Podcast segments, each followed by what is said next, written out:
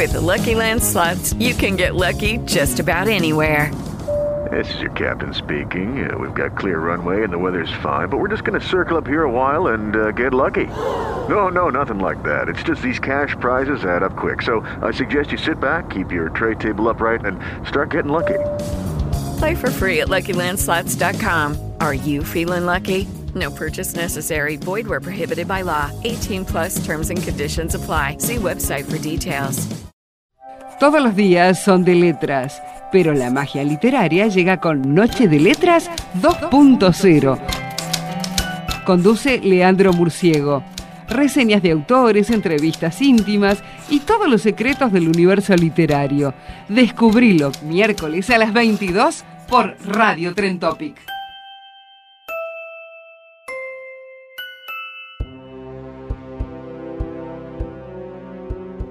Sendas condenas. El pote negro y cochambroso de tanta cosecha rancia había empezado a hervir. En su vientre ardiente y sudoroso se reflejaban las manos crispadas de un viejo labrador.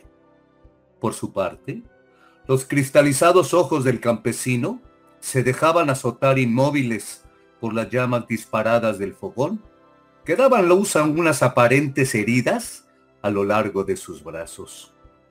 Afuera, bajo la noche, una redonda luna roja bañaba la cara iluminada de la muchacha, que toda arreglada y escondidas había salido con sigilo de la casa y estaba a tres minutos de la libertad. A su paso se abrían las ramas de la vereda, escarchadas por el frío, como si celebraran el momento con ella de abandonar el lugar. El viejo labrador ya tiempo abandonado por las fuerzas, se mantenía sentado en un destartalado banco de madera carcomida, viendo hipnotizado las lenguas ardientes del fogón con serenidad de estatua. Cayó la noche hasta que subió el día. El viejo fue el primero que echó a andar el tiempo. Se levantó lentamente y en silencio, a pesar del dolor de huesos, se fue a dormir la muchacha siguió esperando en la gélida vereda más allá del día, animada por los ruidos de las hojas y esperanzada por el correr del viento. Esperaba a su Alberto para que se la llevara de ahí, que le prometiera que nunca más irían a poner un pie en ese lugar maldito, terreno espinoso que marchitó su capacidad de florecer. Pero Alberto nunca llegó. Se le acercaron a la muchacha los ecos las visiones, los latidos. Pero de la persona de su amado, nada. El padre de ella no lo iba a permitir. faltaba más. Luego, ¿quién le ayudaría a cosechar? No. El viejo derrengado y enfermo consigo mismo no podía contar. La soledad era una muerte segura. Hubo un jurado implacable en sus condenas. Una sola cosecha aguantó el agotado labrador antes de terminar enterrado por el polvo de la tierra donde trilla el ganado. Cinco noches de frío pasó la muchacha, esperando lo que hacía ya cuatro, había dado por muerto. Un congelamiento de amor y de cuerpo fue lo que produjo el filo helado de cuchillo que acabó por quebrar como a un cristal a todos los personajes por dentro.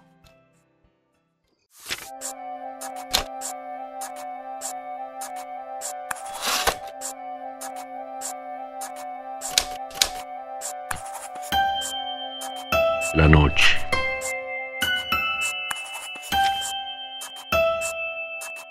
Noche de letras.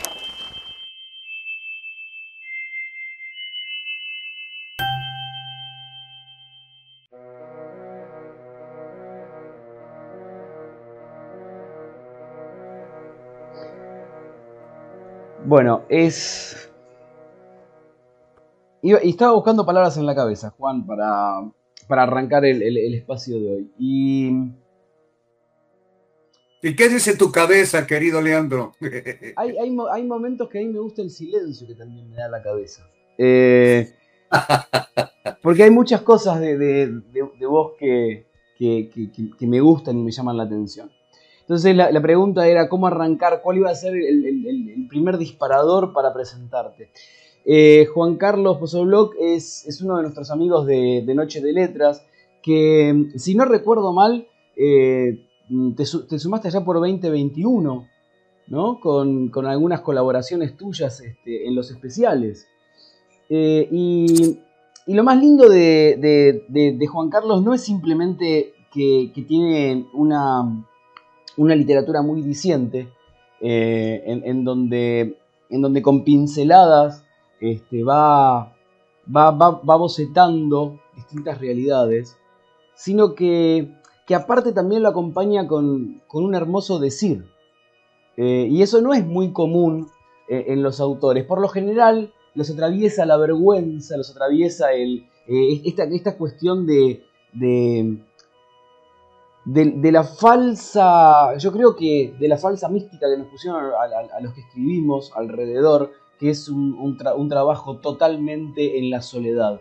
Y en realidad es un trabajo todo el tiempo con otros, con, la mirada que vos tenés de los otros, como los otros te impactan a, vos, como vos recreás a los otros, pero no hay una soledad, hay, hay, hay una multitud dando vueltas en todo esto. Y eso se nota en tus textos.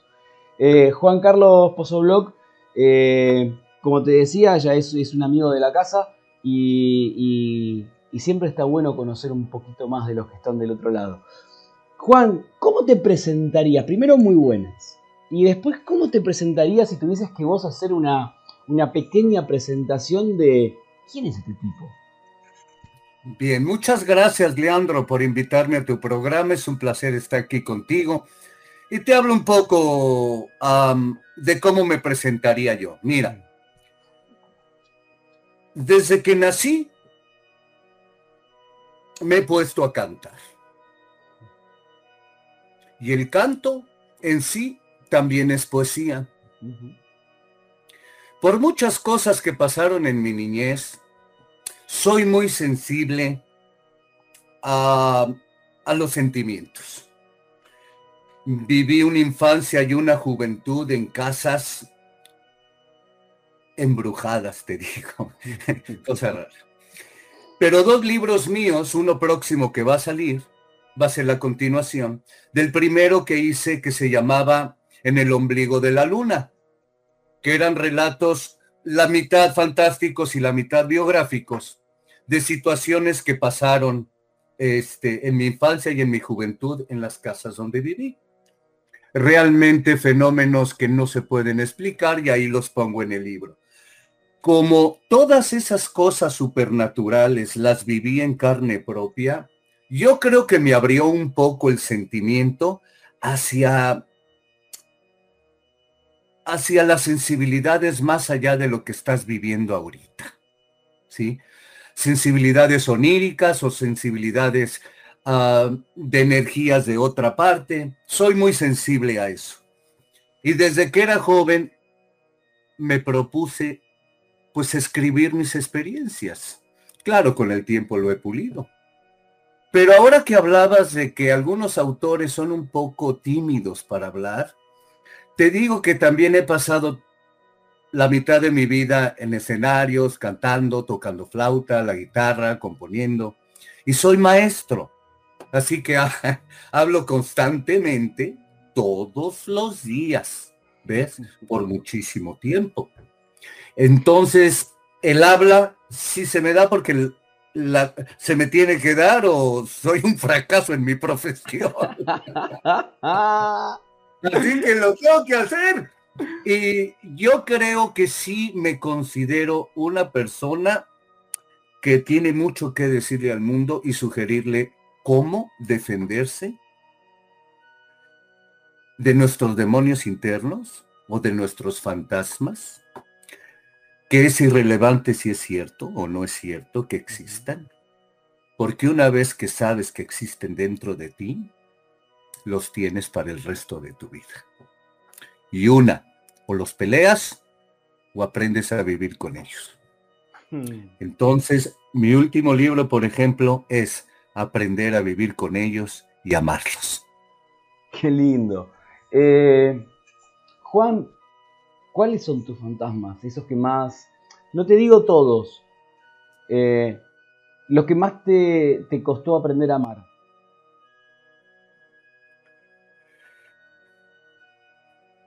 El miedo del niño interno. Lo que sufrí de niño, con los miedos que tuve, cuando crecí, siempre voy a ese rincón donde él duerme para pedirle sugerencias, porque él es el único que me puede decir cómo los puedo amar.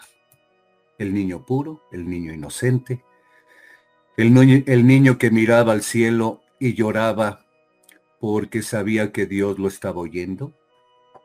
A ese niño recurro, lo amo y me hace amar lo que me da miedo. Qué lindo.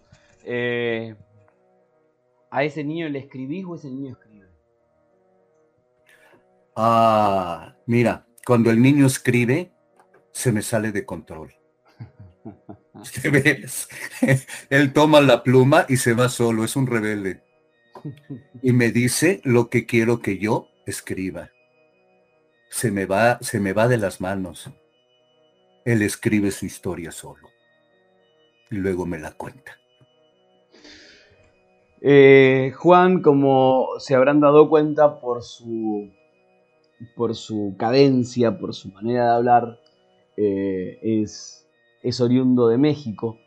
Y, pero aparte de, ser oriundo de México, digo, tiene también un, matiz muy particular. Eh, que también, digo, invita a esta cuestión de escuchar desde otro lugar. Porque no simplemente son las letras, y yo creo que tiene que ver esta, digo, esta suerte de intervenciones que tiene en su vida, ¿no? Este, el, mixturar eh, su, experiencia en escenarios, eh, el, obviamente, sumar su, recorrido docente, en donde el docente tiene que estar todo el tiempo tratando de captar la atención del que está del otro lado. Eh, y una vez que la capta, tiene que tratar de que ese, ese, ese hilo que se, formó entre, entre alumno o alumnos y, docente no se corte. Y es un hilo recontra flojo, recontra débil. Con lo cual hay que estar todo el tiempo trabajándolo. Eh, y entonces, ahora que muestras eso, Leonardo, este, ahora que mencionas eso, que también saqué un libro que se llama El Olvidado Asombro, que es de pura escuela. Ah, ahora que lo mencionas, mira, el maestro primero, lo primero que tiene que hacer es formar una solidaridad en el salón. Punto. Que los niños o muchachos te respeten, que respetes a los muchachos, que los entiendas mejor que sus padres y que les puedas sugerir porque ellos se abren contigo. Eso requiere tiempo y requiere mucha experiencia. Y una de las cosas que le sugiero a todos los maestros del mundo, nunca, pero nunca tomes algo personal que venga de tu estudiante. Nunca. Tu estudiante es el que le debes de servir, pero no servir como a un cliente, sino como a un hermano, como a alguien que amas. Y solo así se puede construir la solidaridad. Y una vez construida esa solidaridad en el salón, las cosas, mijo, fluyen. Fluyen increíblemente con una facilidad, con una tranquilidad y con unas ganas de aprender infinitas. Yo les digo a mis estudiantes, muchachos, si ustedes entran cualquier día de clase, si ustedes entran a mi salón y salen igual que como entraron, no sirvió la clase. No serví yo y me voy a dedicar a otra cosa. Punto. Así que cada vez que entren a mi salón y salgan de él, van a ser diferentes. Se los garantizo. Siempre. Esa es la clave de seguir un continuum que desarrolle espíritu e intelecto. Eh, a, ustedes que están del otro lado y tienen la posibilidad de verlo, porque digo, a ver, no, olvidarnos esto de que eh, nuestro primer espacio es el radial, nosotros seguimos haciendo radio. Radio a lo mejor ahora, por suerte, de una manera distinta, en donde tenemos e incorporamos esta cuestión de poder eh, de no tener la demanda, no tener la urgencia de que el otro esté sentado al lado en el estudio de radio. Eh, y esto hace que a nosotros nos abrió un montón de caminos, pero seguimos siendo radio. Pero si a lo mejor tenés la suerte que no lo estás escuchando en la plataforma de, Radio Trend Topic y, o no lo estás escuchando en Spotify, que ahí no tenemos imagen, o en Spreaker, o en cualquiera de estas plataformas donde solo está el audio, y tenés la posibilidad de verlo, te invito a que, a que, a que hagas este ejercicio. Van 10 minutos de programa, 15, 13 más o menos, por ahí dando vueltas. Eh, hay dos maneras de buscar las palabras cuando uno construye las palabras, cuando uno construye el discurso, la oralidad. Una de ellas es buscarla acá arriba, con los ojos mirando hacia arriba. La otra es buscarla hacia abajo. En los dos, en los dos caminos hay una búsqueda de las palabras, una búsqueda de concepto. No es casual, no tira a cualquiera. El tipo, estoy hablando de Juan Carlos Pozobloc, lo que hace nuestro invitado de hoy, lo que hace, y como buen docente también, es estar construyendo el discurso. No es un discurso armado, porque si no estaría todo el tiempo mirándote. Y tiene esta, esta cuestión de ir buscando las palabras que quiere utilizar, los conceptos. Bueno, míralo. Digo, es otra manera también. Míralo. Así que si lo estás escuchando, te invito a que te vayas a la plataforma de, de YouTube o que a lo mejor te pegues una vuelta por poesía mano alzada y lo vas a encontrar el video después. Pero digo, esto también lo va definiendo. Va definiendo de la importancia que tienen para él las palabras. Pero yo esto lo, que, esto lo digo yo. Ahora, ¿cuánto peso tienen las palabras en vos, Juan? Muchas veces no son las palabras, Leandro, sino la intención, el entorno es importantísimo el entorno. Y es lo que les digo a mis estudiantes, muchachos, no hay malas palabras. No existe la mala palabra. Existe la mala intención.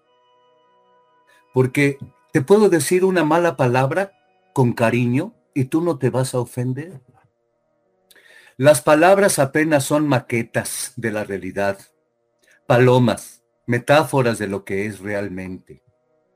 Si las sabes usar, Acuérdate que la palabra te puede persuadir, te puede motivar, puede hacer que el predicador te haga creer en Dios, puede ser que el general te motive para pelear en el ejército, puede ser que tu presidente ¿eh? te motive para que votes por él y lo quieras, puede ser que ames a tu gurú por sobre todas las cosas, simplemente porque la palabra te sanó, entró en ti. La palabra sana, pero también enferma. Eso es importante saberlo. Entonces, cada vez que hables y que te dirijas a alguien, siempre lo tienes que hacer con autenticidad, primero. Siempre sé sincero de lo que dices. Que cuando dices algo, de veras quieras decir eso. Y con la intención y la tonalidad necesaria para que esa palabra ilumine. Para que esa palabra enseñe para que esa palabra te haga crecer. ¿Quién te hizo crecer eh, literariamente vos, Juan? ¿O quiénes? Bueno, primero la vida. ¿Qué vas a escribir si no tienes vivencias, no? ¿Qué vas a escribir si no hay experiencias? ¿Qué vas a escribir si no tienes sensibilidad? ¿Qué vas a escribir si tu corazón tiene la sangre amarilla? Entonces lo primero, vivencias. Lo segundo, la lectura, claro. Tengo una biblioteca en casa de mi madre impresionante. Y me encantaron muchos autores que de verdad influyeron muchísimo en mi vida. Dostoyevsky, Rulfo, Fuentes, Unamuno, ah, por supuesto Cervantes, Borges, Cortázar, todos ellos los tuve que estudiar, estudié una carrera que eh, envolvía eh, leer todos ellos. Ah, y claro, uno no trata de copiar, pero cuando lees a los más grandes, su sensibilidad la absorbes. Eso es lo importante, la sensibilidad de Dostoyevsky. No tanto sus personajes enfermos y patéticos, que es el padre del psicoanálisis para mí, antes que Freud. Dostoyevsky, por ejemplo, tiene la sensibilidad de aquel que estuvo a punto de ser muerto y lo sabía. Y al último momento se salvó de morir. Cuando él escribe a Notas del Underground, ya había vivido eso. Y esa sensibilidad que tiene Dostoyevsky para hablar de la pena de muerte, para hablar de las injusticias del mundo, para hablar de lo malo que está las leyes, etcétera. Eso es una de las cosas que más me llenan a mí en el espíritu, la sensibilidad. No tanto la intelectualidad de, de la literatura. Sí disfruto a Borges, por supuesto. Sí disfruto a, no sé, a Kant, aunque no le entienda nada. Porque es claro, pero disfruto muchísimo a Unamuno. Disfruto muchísimo a Quijote, independientemente de su prosa cristalina. La sensibilidad de don Alonso Quijano. Eso es lo que más me llena de la literatura. El ver a través del corazón de la gente. Y nombraste, y nombraste otro autor eh, eh, en, el primer repaso que hiciste, que es Rulfo. Eh, y, Rulfo tiene cosas que son hermosas en, en esas descripciones de, del hombre de tierra adentro, de la tierra profunda de México. E, e, ese que, no, era visibilizado por la literatura, que no era visibilizado directamente, ¿no? el que no tenía casi que ni voz, ni voto, ni personajes literarios a su favor. Eh, y, y en, tus, en tus textos, al menos los que, los que nos fuiste compartiendo a lo largo de este, de, este hermoso recorrido en el que nos fuimos conociendo, eh, tienen algo de esa búsqueda de personajes de Rulfo. Eh, tienen algo de, ese, ese, personaje que, que, vive la tierra, pero que a su vez también la padece y la agradece. Eh, tiene ese, ese caminar de personajes lentos que no es que tengan una vida lenta. Eh, tienen ese, ese, esa simpleza y esa profundidad del que no está tan contaminado. Es que sabes que, Leandro, en los cuentos de Rulfo, aparentemente es lo lento, pero lo lento no está en las gentes, no. está en la vida. La vida no pasa. La vida sigue igual por 500 años. El tiempo se detiene. Y Pedro Páramo es un tiempo detenido donde solo viven los fantasmas. Así es. Eh, compartimos un texto más, dale.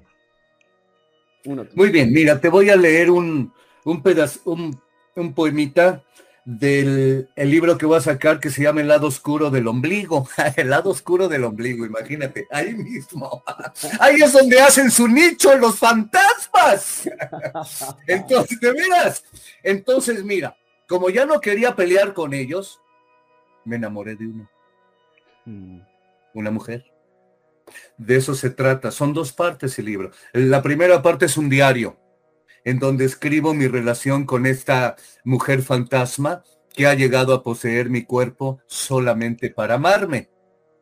With Lucky Land you can get lucky just about anywhere.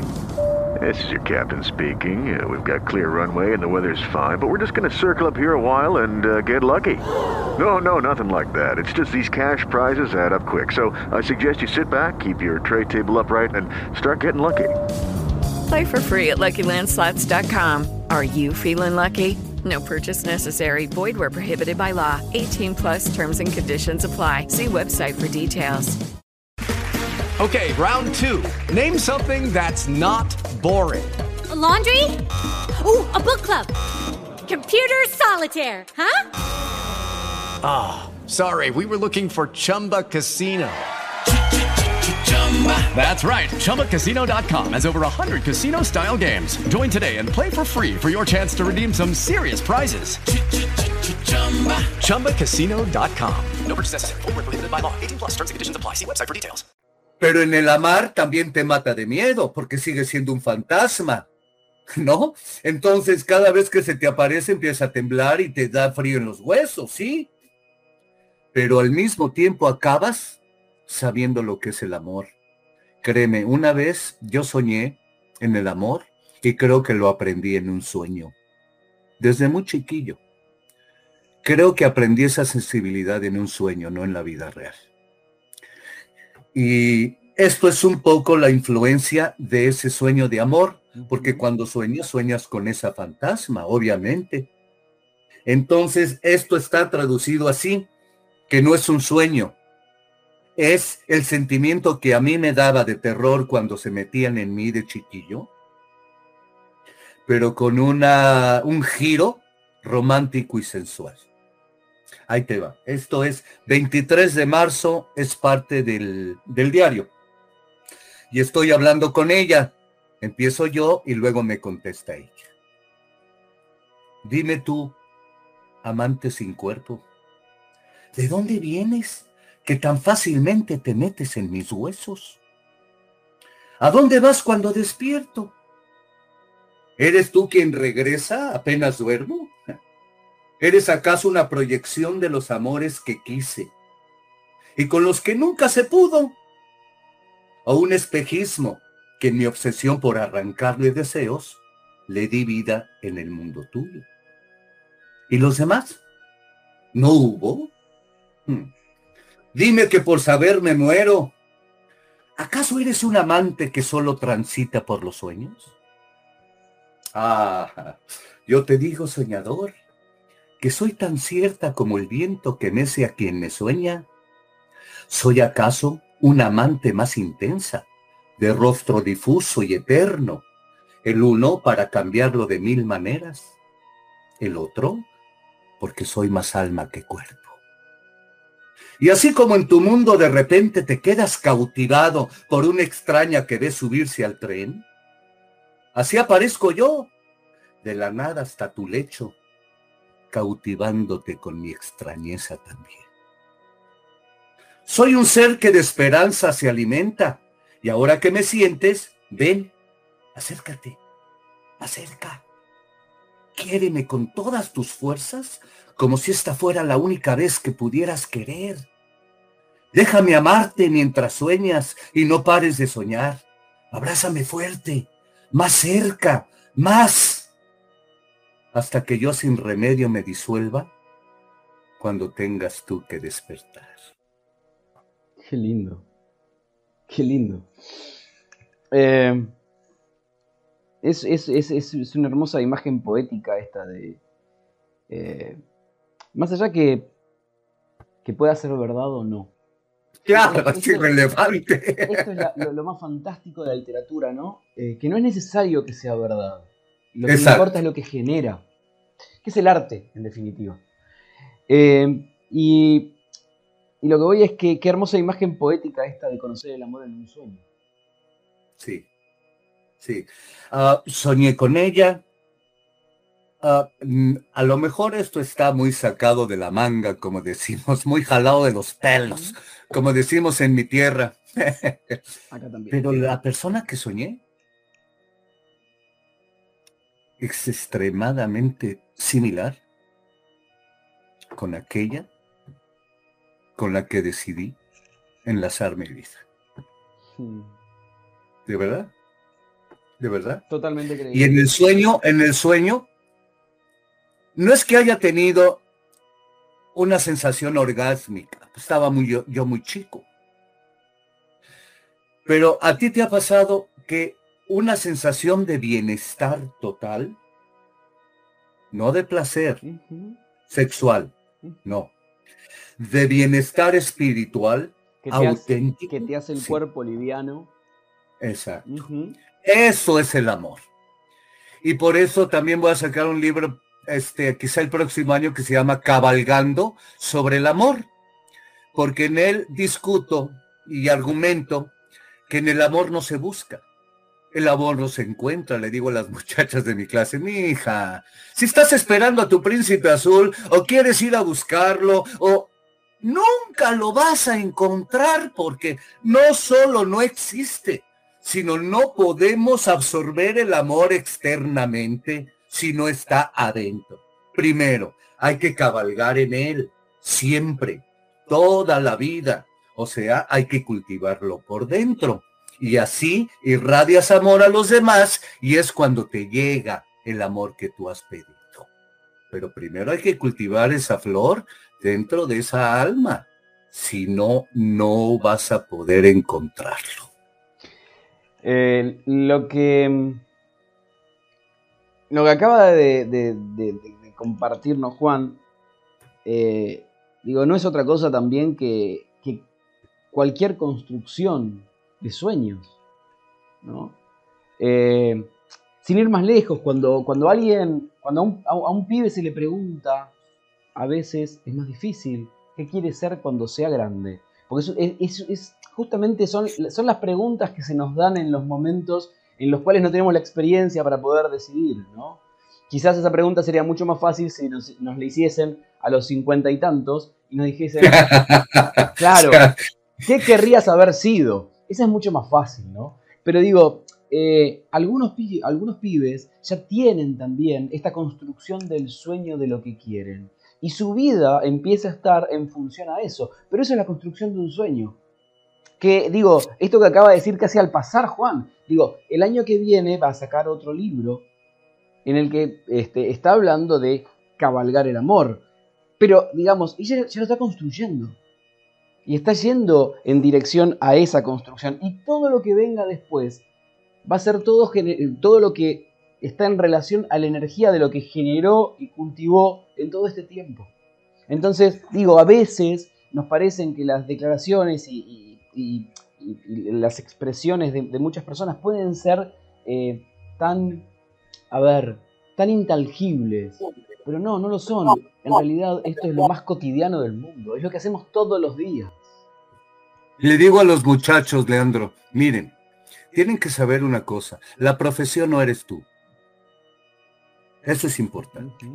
Porque siempre me... ¿Qué eres? ¿Cómo que qué soy? ¿Cómo que te das cuenta? de la ambigüedad de tu pregunta, de lo abstracto que me estás preguntando, ¿qué soy? ¿Qué quieres? ¿Que te dé todo un análisis de, biológico de quién soy? Ah, ¿Emocional? ¿Intelectual? Mira, yo trabajo como maestro, pero también soy muchísimas otras cosas que quiero ser. Si me pones de actor, te actúo. Si me pones de músico, te toco. Si me pones de deportista, te juego. Tienen muchachos no que limitarse a una carrera o profesión, porque tienen que abrir todos sus horizontes para poder ser más felices de las experiencias que les van a poner en la vida. Expónganse a todo, a un arte marcial, a un deporte, a una actividad musical, a lo que sea, pero que llene su vida. Sí, soy un maestro, pero también son, soy un padre, soy un esposo, soy un amigo, soy un músico, etcétera, etcétera, etcétera. No se queden con su profesión porque nada más los va a limitar como personas. Hermoso, em, hermoso. Sí, totalmente de acuerdo. Eh, decías, decías que, a ver, en tu vida está atravesada por la docencia, por la escritura, por la música, eh, por la familia, por los aspectos. Sí, los nombraste. Sí. Eh, y, que, y que no son casuales, sino que son construcciones. Y, y yo me ponía a pensar, a ver, así como rapidito, ¿escuchar música o leer?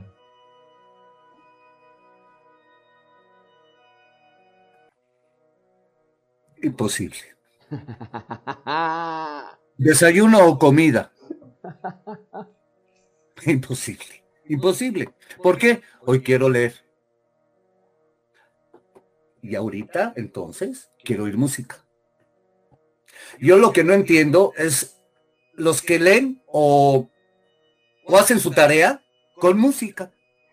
Si yo escucho, si yo escucho música, amigo, yo escucho música. la escucho. A ver qué está haciendo este, a ver qué está. Oh. Entonces, compartir tu atención con Schubert o con Cortázar, le estás faltando al respeto a Cortázar y a Schubert. ¿No es así? Eh, Juan, decime, bueno, ya igual vamos, casi que vamos a ir promediando el programa, va, llegando a la última etapa, la última curva. Em,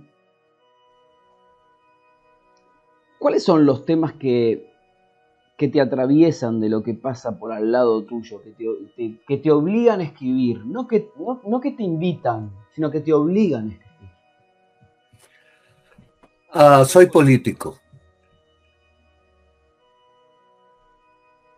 Me, me daña, me perjudica la injusticia, ah, la crueldad, los sátrapas, los dictadores, ah, y soy muy ah, dado a escribir mi opinión sobre lo que no considero que está bien. Ese es uno de los aspectos. Escribo también muchas canciones de cualquier tipo. Por ejemplo, un, en una clase que estaba yo dando, estaba dando de poesía, muchachos, la poesía no solo es amor, es, esa es una pequeñísima parte de la poesía. Digo, este, Pablo Neruda tiene una poesía al espárrago, muchachos, a la alcachofa. Yo les puedo hacer una poesía al calcetín. Y la mano levantada, ¿no? A ver, ¿qué quieres, Kevin? Maestro, a ver si es cierto. Échenos una poesía al calcetín. Le digo, mira, muchacho, ya me desafiaste. La próxima vez que te vea te voy a cantar una canción dedicada exclusivamente al calcetín. Y se la hice y se la canté y etcétera. O sea, ¿de qué voy a escribir? Pues de lo que me venga. Pero soy muy ah, dado a escribir sobre el amor, sobre el terror, sobre la política. Mm, ah, y sobre poemas en general. La mujer, por supuesto. ¿Quién no le escribe a la mujer? With the Lucky Land slots, you can get lucky just about anywhere. This is your captain speaking. Uh, we've got clear runway and the weather's fine, but we're just going to circle up here a while and uh, get lucky. No, no, nothing like that. It's just these cash prizes add up quick. So I suggest you sit back, keep your tray table upright, and start getting lucky. Play for free at LuckyLandSlots.com. Are you feeling lucky? No purchase necessary. Void where prohibited by law. 18 plus terms and conditions apply. See website for details. Gracias, madre. Gracias, hermana. Gracias, esposa. Gracias, hija. ¿Quién no le va a escribir a la mujer? Eh, ¿Qué te quedó pendiente? ¿Qué te queda pendiente todavía? Nada, porque los propósitos nunca se acaban. Nunca. El propósito es una, como se dijera en este, gramática, perífes- perífrasis gramatical. No acaba, continúa, continúa, continúa. Entonces nunca te puedo decir, mi propósito ya se terminó. No, así como en el amor, estoy cabalgando en mi propósito hasta que mi corazón no pueda más. Y me lleve la pilica y flaca. Eh, Juan, ¿qué estás leyendo por estos días? Estoy leyendo a José Martí otra vez sus obras completas. Es uno de mis favoritos políticos, de mis favoritos de todos los escritores que hay. José Martí es uno de los más talentosos escritores que yo haya leído jamás.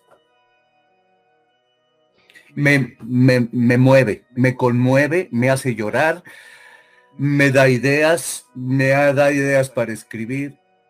A mí, José Martí en ese aspecto, en la libertad, justicia, conceptos de política, caramba, es difícil no, no resistirlo. Buenísimo. Eh, ¿Cuánto hace que estás viviendo en Estados Unidos?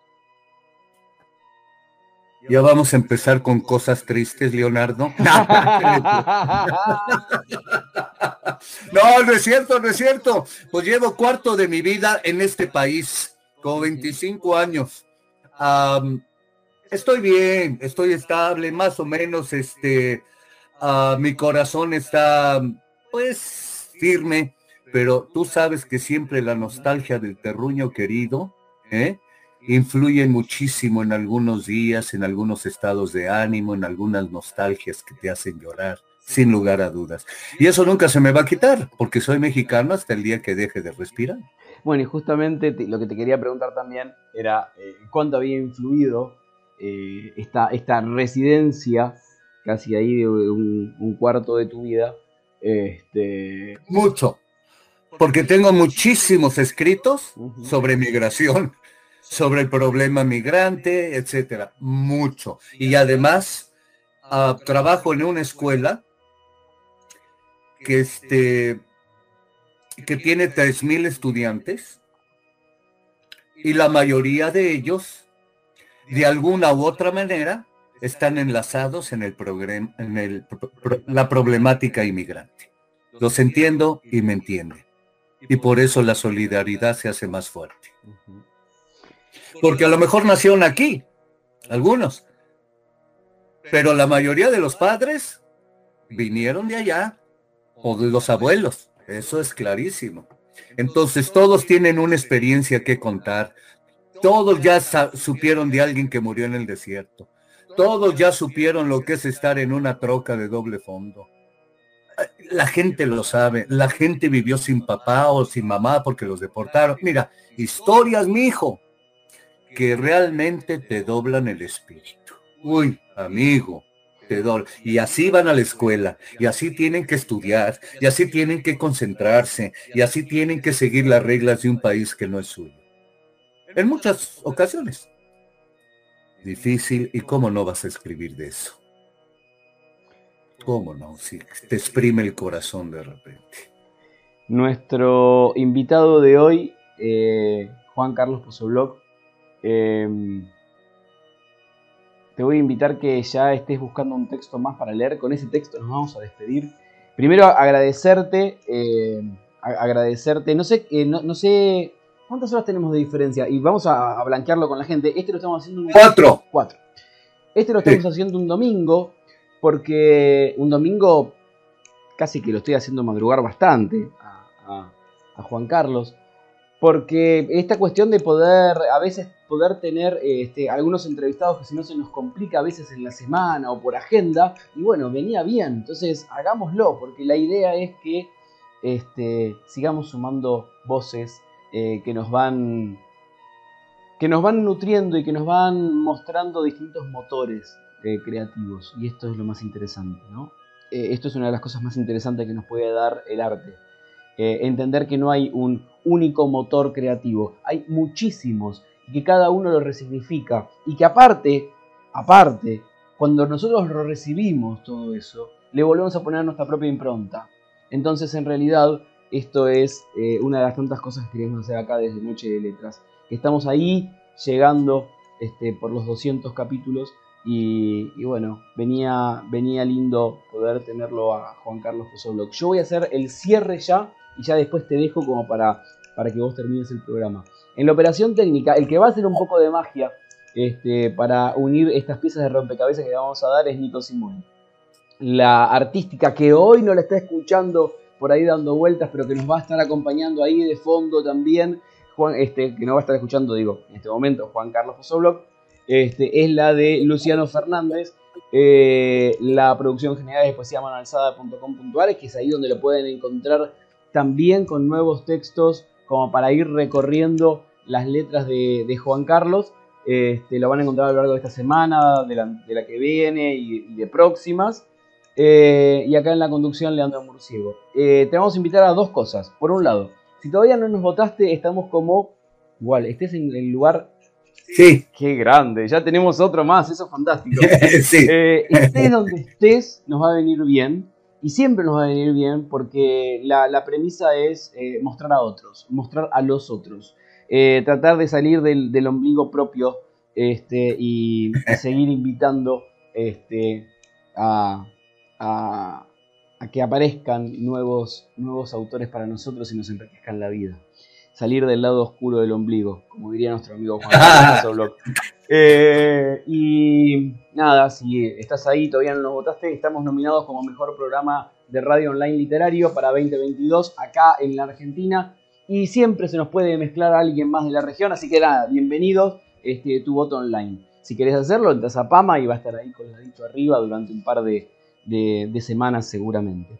Eh, y, si también estás ahí del otro lado, anda preparando textos que tengan que ver con letras o noche, porque cuando cumplamos los 200 capítulos, los 200 programas, se viene el próximo especial que obviamente tiene que ver con Noche de Letras. Así que eh, si andás teniendo ganas de escribir, sentate a hacer eh, temas musicales, dale bienvenido.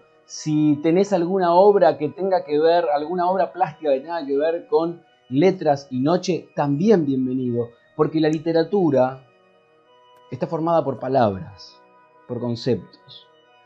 Eh, y, y cuando nosotros invitamos a algunos pintores y nos preguntan por qué, porque las artes plásticas también generan conceptos y palabras en nuestra cabeza. Y la verdad que no somos especialistas de rodilla, queremos mirar todo el cuerpo y no queremos ser simplemente trabajadores de la literatura, queremos poder mirar todo el espectro artístico, si no, no estaríamos intentando eh, cultivar esto de que el arte es sanador, sanador en general para todos nosotros. Gracias Juan Carlos por haber estado eh, y el cierre es todo tuyo. Gracias, Leandro. Les cierro con una pequeña fabulita que se llama Jacinto y Elena. Él es un muchacho noble que no tiene un solo centavo. Al buen porte y al paso firme, lo visten viejos e indignos harapos.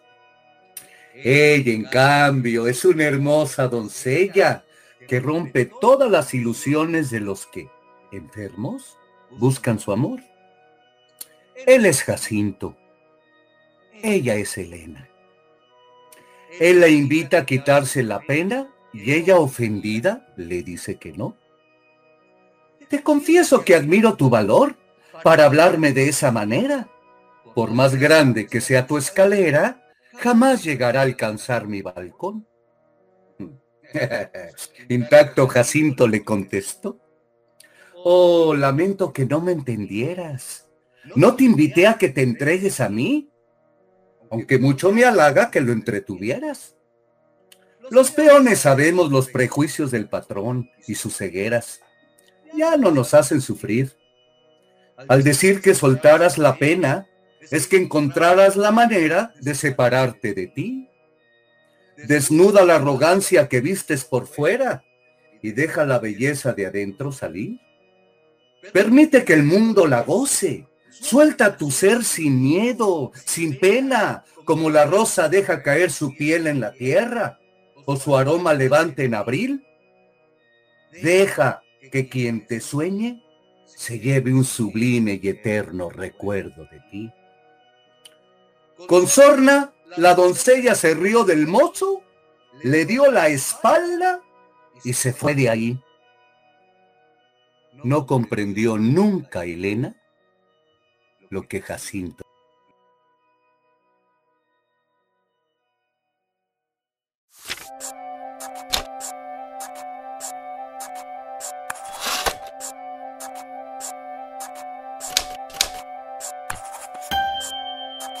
La noche.